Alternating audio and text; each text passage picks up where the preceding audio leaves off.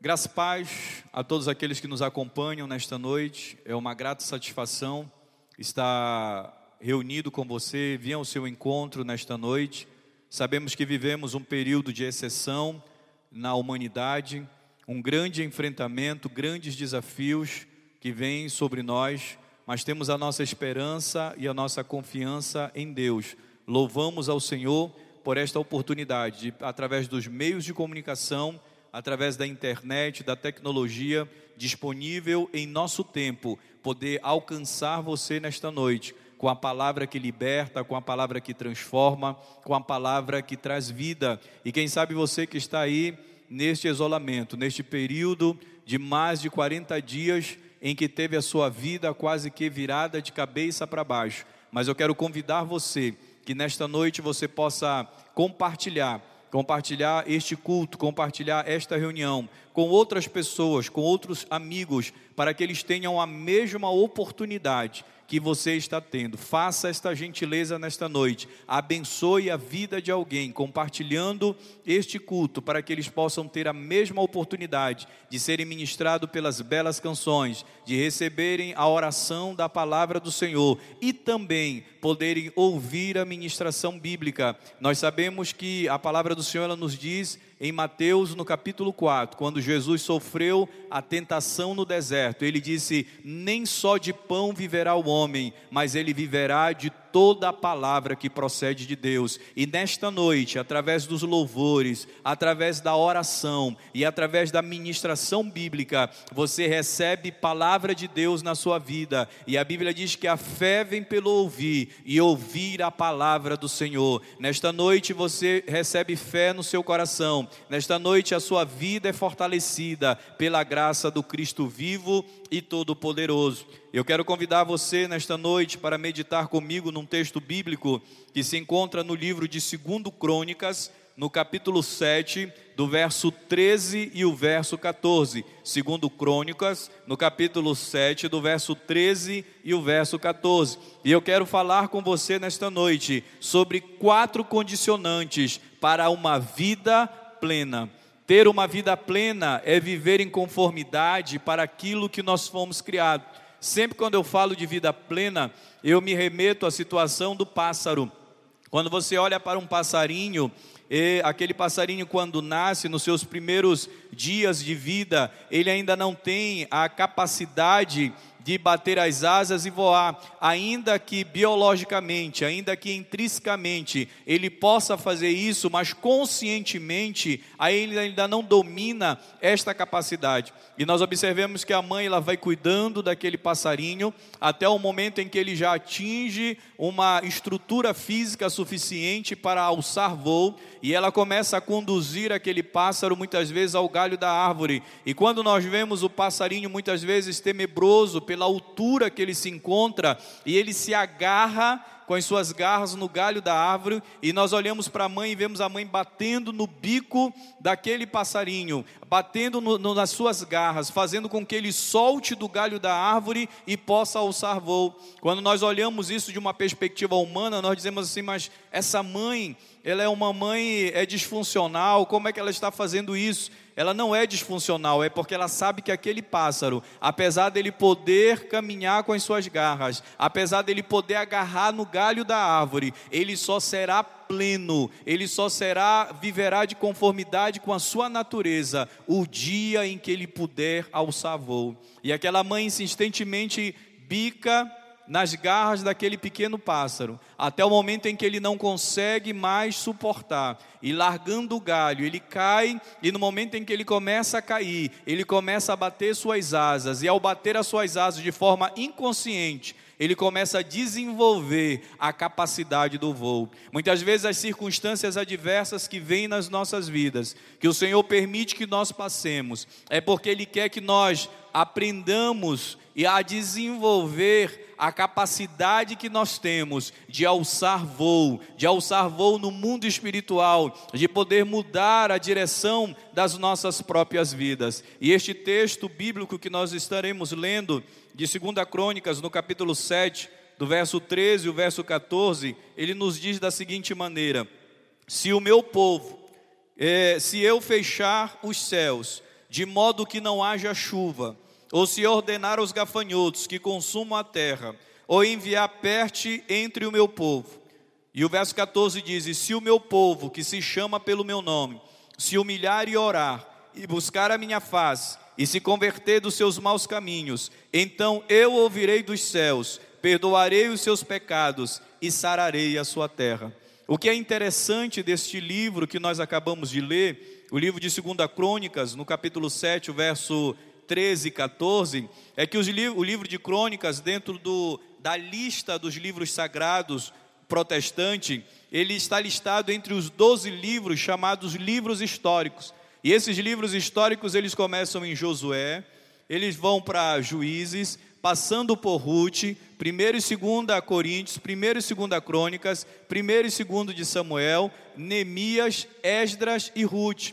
E a finalidade desses livros é mostrar como Deus é, interviu, fez as suas intervenções divinas no cumprimento do seu propósito de estabelecer Israel como uma nação sacerdotal para as outras nações. Quando Deus ele tira o seu povo do Egito, a Bíblia nos mostra, a história de Israel comprovam isso, que o povo hebreu ele fica 400 anos escravo em uma terra estrangeira, a terra egípcia, e o Senhor, por meio de um homem chamado Moisés, liberta miraculosamente aquele povo e faz com que este povo seja inserido na terra chamada de terra prometida. E ao ser inserido nesta terra, eles entraram, herdaram a terra que fora prometido a Abraão, com a finalidade de que eles pudessem ser uma nação sacerdotal, ou seja, eles receberam a revelação de Deus e deveriam transmitir esta revelação para o povo que estava ao seu redor. Só que infelizmente, Israel, em vez de influenciar, Israel foi influenciado.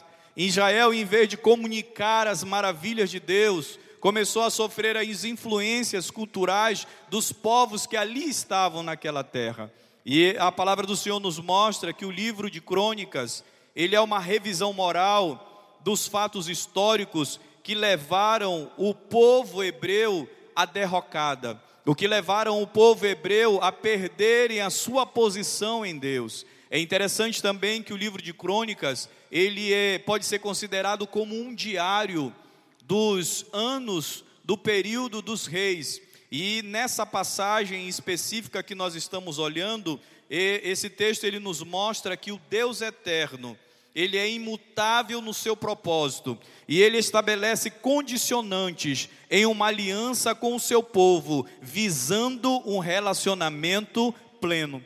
Quando Deus liberta o povo de Israel, quando Deus insere o povo de Israel em uma terra prometida, isso fora para que eles pudessem desfrutar de uma aliança com Deus eterno, para que eles pudessem viver a plenitude da comunhão com o Senhor. E nós observamos, quando nós olhamos para o capítulo 7, o capítulo 7 de Crônicas, ele está dentro de uma unidade que você com calma na sua casa, você poderá fazer esta leitura no capítulo 1, o capítulo 2, o terceiro, o quarto, o quinto, o sexto, o sétimo e o nono, eles formam uma unidade representando ou narrando os fatos do reino de Salomão.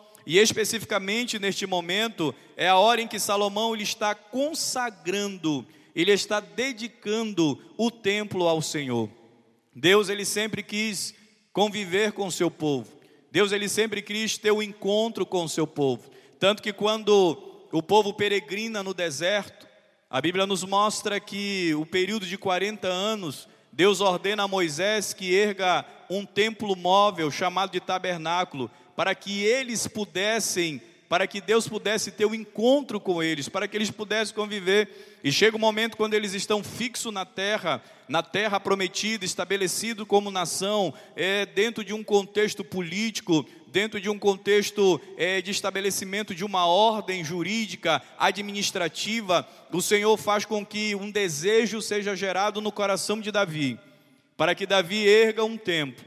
A Bíblia diz que Davi não é permitido por Deus fazer de acordo com a vontade do Senhor, mas o seu filho Salomão faz. E neste momento do capítulo 7 de Crônica, ele ergue o templo e ele dedica o templo ao Senhor. E a Bíblia diz que a glória do Senhor inunda aquele lugar. A glória Shekinah de Deus, ao ponto de que aqueles que estão dentro não conseguem sair e aqueles que estão fora não conseguem entrar. E neste momento, esta manifestação da glória de Deus reafirma diante do povo o propósito de Deus de ter um relacionamento pleno com o seu povo por meio de uma aliança estabelecida.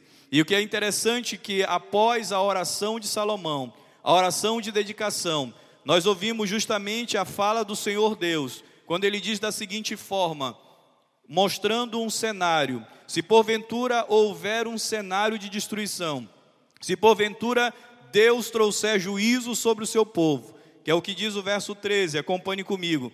Se eu fechar o céu, de modo que não haja chuva, ou se eu ordenar os gafanhotos que consumam a terra e enviar peste entre o meu povo. Observe que o cenário é um cenário de destruição, é um cenário de juízo. Fechar os céus os céus estarem sem chuva, um, um cenário de seca. Nós sabemos que o povo judeu, pelo que a palavra do Senhor nos mostra, nesse momento histórico, é um povo agropastoril, é um povo que criava as suas ovelhas, o seu gado, era um povo que cuidava da sua agricultura e eles necessitavam da chuva. Imagine para alguém que tem a sua economia, a base da sua economia, a agricultura e a pecuária. E nesse momento não tem chuva, é um período de seca. Outro momento, o texto bíblico diz que o Senhor ordenaria gafanhotos que consumiriam a terra, ou seja, trazendo fome, e também um cenário de morte, porque ele fala sobre pestes, sobre doença. Mas aí vem as quatro condicionantes quando ele diz: Mas se o meu povo se humilhar, orar, buscar e se converter dos seus maus caminhos, eu ouvirei dos céus perdoarei os seus pecados e sararei a sua terra. É interessante que humilhar nos remete à ideia de reconhecer nossa própria insuficiência de resolver determinados problemas. O orar, ele nos faz voltar para Deus, olharmos para o Senhor e entendermos que é Ele que cuida de nós, é Ele que pode suprir as nossas necessidades. Quando Ele diz buscar, é um esforço sacrificial por algo que nós necessitamos. Quando eu necessito de algo, algo que é latente, algo que é fundamental para a minha vida, eu vou buscar com todas as forças. Por último, ele diz converter, ou seja, mudar a disposição dos sentimentos, do pensamento em relação a algo errado. Precisamos viver essas quatro condicionantes. Precisamos nos humilhar diante do Senhor, precisamos orar, precisamos buscar a Sua presença e abandonar pensamentos e atitudes erradas. É interessante que quando nós vivemos esta prática, dentro da aliança estabelecida com Deus, o Senhor ele entra como os atos salvadores, quando ele diz assim: Eu ouvirei dos céus, ou seja, céus, morada de Deus. Eu perdoarei os seus pecados, ou seja, uma ação espiritual. Porque pecado, dentro do contexto bíblico, é nós entendemos que é muito mais do que errar do ponto de vista moral ou até mesmo ético. Mas o pecado, ele remete à realidade espiritual, porque o pecado ele separa o homem de Deus. Viver o pecado é viver a pretensão, a falsa pretensão de querer fazer a vida e o mundo ao seu redor funcionar longe de Deus. É tentar dar um grito de independência a Deus. E o pecado ele afasta o homem de Deus, leva o homem a um aspecto de derrocada espiritual. E por último, o Senhor diz: Eu sararei a sua terra. Ou seja, o Senhor vai enviar chuva. E a chuva representa a fartura de alimento. Enviar chuva, ou seja, sarar a terra, nos remete também à saúde física. É ter a terra sarada, é desfrutar a presença de Deus em plenitude. Observe: se o meu povo, que se chama pelo meu nome, se ele se humilhar, reconhecer a sua insuficiência, se ele orar, se voltar para Deus, se ele buscar, ou seja, empreender um esforço sacrificial por algo que se necessita muito. O que é que você necessita nesta noite? Você está precisando da sua saúde. Você está precisando de mais uma oportunidade para se reconciliar com alguém. Você precisa vencer este pecado que está te limitando. Eu declaro nesta noite, na autoridade do nome do Senhor Jesus, que a presença de Deus invade o teu lar invade a tua casa, aí neste ambiente que você está, a mão poderosa de Deus toca em você e ele traz saúde para você, pois ele diz: Eu ouvirei dos céus, perdoarei os seus pecados e sararei a sua terra. O que é interessante é que esses três verbos, ouvirei, perdoarei e sararei, são verbos que estão no futuro do presente, do indicativo simples.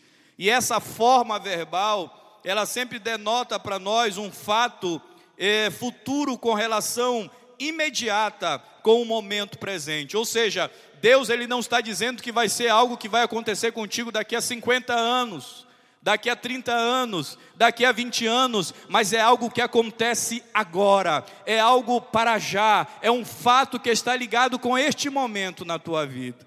E o que é interessante também deste ponto, que este fato que está ligado a um futuro imediato, ele é um fato certo, de algo bem provável. Deus traz essa realidade para você nesta noite. O que é importante nós é a termos as nossas vidas e o que eu quero que você guarde no fundo do seu coração nesta noite é que o Deus da Bíblia, ele é o Deus da história. É o Deus que age na história a fim de revelar o seu amor e juízo à humanidade. O Deus bíblico que agiu lá no passado, lá com Salomão, ele está agindo hoje, neste momento, nesta hora. Ele está trazendo juízo em nossa terra. Nós sabemos que nada que acontece neste mundo acontece a despeito do controle de Deus. Aprove a Deus permitir que esta mortandade, que esta peste assolasse as nações do mundo. Mas o amor do Senhor, ele é um amor incondicional. Deus ele nos ama porque nos ama. Não existe um pecado tão hediondo que eu faça que o, que o amor de Deus diminua por mim. E não há, há algo de tão nobre, de tão excelso que eu possa realizar que faça com que o amor de Deus cresça por mim. Deus me ama porque ama. É um amor incondicional. E este amor de Deus toca a tua vida e o teu coração nesta noite. Outro ponto que este texto nos ensina, que qualquer que seja o cenário, um cenário de destruição, seja um cenário de fome, de seca, seja um cenário de morte, ou seja um cenário de arrependimento, aonde haja humilhação, aonde haja clamor, aonde haja busca, aonde haja conversão, ou seja um cenário de salvação, aonde o Senhor ouve o teu clamor, aonde o Senhor perdoa os teus pecados, onde o Senhor sara a tua terra. Deus, Ele é soberano em qualquer circunstância. A terceira verdade que eu quero que você guarde em seu coração nesta noite, em que em Deus, o ouvir, o perdoar e o sarar são fatos certos, são fatos prováveis para a tua vida nesta noite. E eu quero te convidar neste momento, que em espírito de oração, você peça a Deus que Ele fortaleça a fé no seu coração, que Ele faça com que essa fé ela possa aumentar. Sei que você olha para a direita, olha para a esquerda, olha para o seu redor. Sei que nós vivemos um período de incertezas, aonde o governo não pode te ajudar, aonde muitas vezes um familiar teu não pode te ajudar, onde muitas vezes a medicina atingiu os seus limites. Isso tudo é verdade, mas existe uma verdade superiora, que a Bíblia nos fala em Isaías no capítulo 53, que ele levou sobre si as nossas dores e enfermidade, e pelas suas pisaduras nós fomos sarados. Existe uma verdade no texto bíblico quando diz que o Senhor Jesus ele falou: "Eu sou o caminho, eu sou a verdade e eu sou a vida". Eu quero que também em oração você possa se arrepender dos seus maus caminhos não sei por que caminhos você caminhou até hoje. Quem sabe você pensou que pudesse viver uma vida longe de Deus e longe da Sua presença. Quem sabe você entendeu até o presente momento que o seu conhecimento era suficiente para você caminhar. Hoje é dia de arrependimento. Hoje é um dia de um novo começo, em que o Senhor Jesus ele está à porta e bate. Quem abrir a porta do coração, ele vai entrar vai cear com você e você com ele. É este que é o convite que ele lhe faz. E por último, em oração, exercite a fé de que em Deus sempre existe um futuro